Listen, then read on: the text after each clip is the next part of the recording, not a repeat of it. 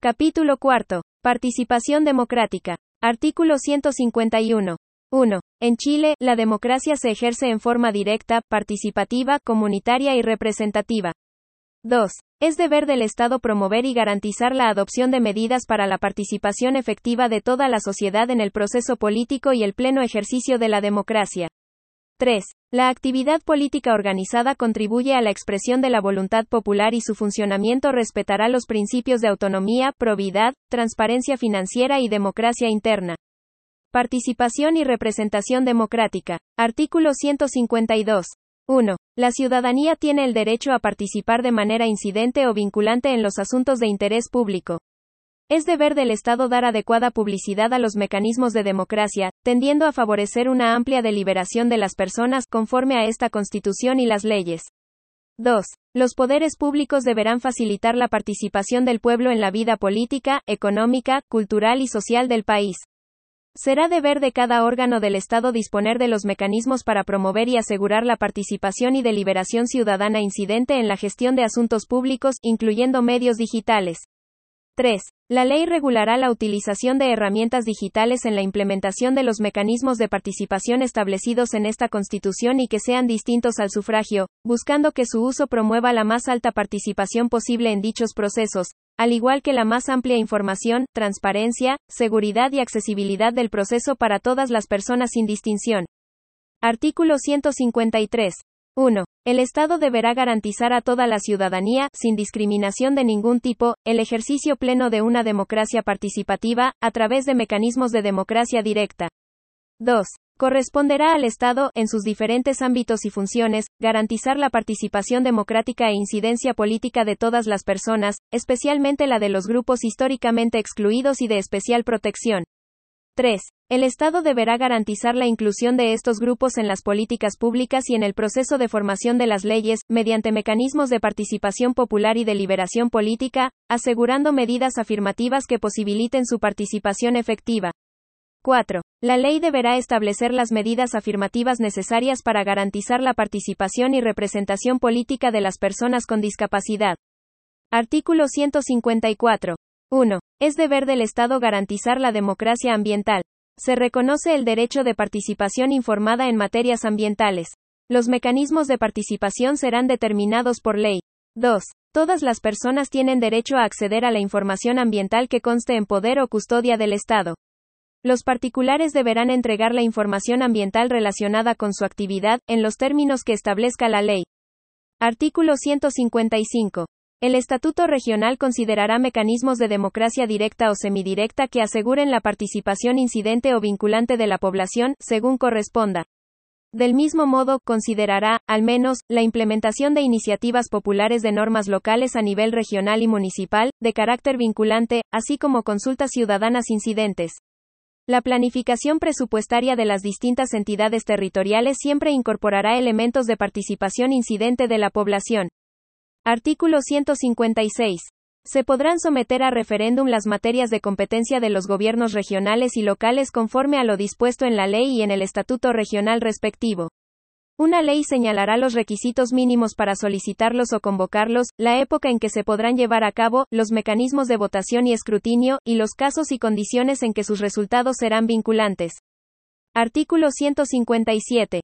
1. Un grupo de personas habilitadas para sufragar, equivalente al 3% del último padrón electoral, podrá presentar una iniciativa popular de ley para su tramitación legislativa. 2. Se contará con un plazo de 180 días desde su registro ante el servicio electoral para que la propuesta sea conocida por la ciudadanía y pueda reunir los patrocinios exigidos.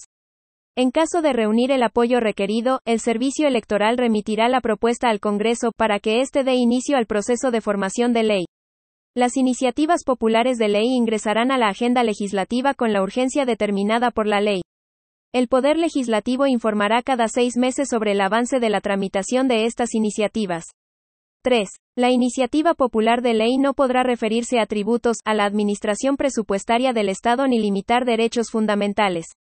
Artículo 158.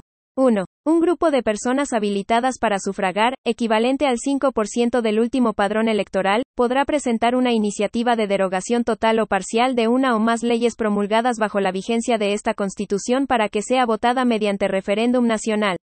2. No serán admisibles las iniciativas sobre materias que digan relación con tributos o administración presupuestaria del Estado. Artículo 159. El Congreso de Diputadas y Diputados, la Cámara de las Regiones y los órganos representativos a nivel regional y comunal realizarán audiencias públicas en las oportunidades y las formas que la ley disponga, en el que las personas y la sociedad civil den a conocer propuestas y argumentos. Sufragio y sistema electoral. Artículo 160. 1. El sufragio es universal, igualitario, libre, directo, personal y secreto. Es obligatorio para quienes hayan cumplido 18 años y voluntario para las personas de 16 y 17 años y para las chilenas y los chilenos que vivan en el extranjero. Su ejercicio constituye un derecho y un deber cívico. 2. Ninguna autoridad u órgano podrá impedir el ejercicio de este derecho, debiendo a su vez proporcionar todos los medios necesarios para que las personas habilitadas para sufragar puedan ejercerlo. 3. El resguardo de la seguridad pública durante las votaciones populares corresponderá a las instituciones que indique la ley. 4. Las chilenas y los chilenos en el exterior podrán sufragar en los plebiscitos y consultas nacionales, elecciones presidenciales y de diputadas y diputados. Para esto se constituirá un distrito especial exterior. 5. Las personas extranjeras avecindadas por al menos cinco años en Chile podrán ejercer este derecho en los casos y las formas que determinen la Constitución y la ley. 6. La ley establecerá las condiciones para asegurar el ejercicio de este derecho. Artículo 161. 1. Para las elecciones populares, la ley creará un sistema electoral conforme a los principios de igualdad sustantiva, paridad, alternabilidad de género y los demás contemplados en esta Constitución y las leyes. Dicho sistema deberá garantizar que los órganos colegiados tengan una composición paritaria y promoverá la paridad en las candidaturas a cargos unipersonales. Asimismo, asegurará que las listas electorales sean encabezadas siempre por una mujer. 2. Habrá un registro electoral público al que se incorporarán, por el solo Ministerio de la Ley, quienes cumplan los requisitos establecidos por esta Constitución. La ley determinará su organización y funcionamiento. Artículo 162. 1. En los órganos colegiados de representación popular a nivel nacional, regional y comunal se establecen escaños reservados para los pueblos y naciones indígenas cuando corresponda y en proporción a su población dentro del territorio electoral respectivo. Sus requisitos, forma de postulación, número y mecanismos de actualización serán determinados por la ley. 2. Podrán votar por estos escaños solo quienes pertenezcan a dichos pueblos y naciones y que formen parte de un registro especial denominado Registro Electoral Indígena. Dicho registro será elaborado y administrado por el Servicio Electoral sobre la base de los archivos que conservan los órganos estatales, de los que posean los pueblos y naciones indígenas sobre sus miembros y de las solicitudes de ciudadanos y ciudadanas que se autoidentifiquen como tales, en los términos que indique la ley. 3. Se creará un registro del pueblo tribal afrodescendiente chileno bajo las mismas reglas del presente artículo. Artículo 163. 1. Las organizaciones políticas reconocidas legalmente implementarán la paridad de género en sus espacios de dirección, asegurando la igualdad sustantiva en sus dimensiones organizativa y electoral y promoviendo la plena participación política de las mujeres. A su vez, deberán destinar un financiamiento electoral proporcional al número de dichas candidaturas. 2. El Estado y las organizaciones políticas deberán tomar las medidas necesarias para erradicar la violencia de género con el fin de asegurar que todas las personas ejerzan plenamente sus derechos políticos. 3.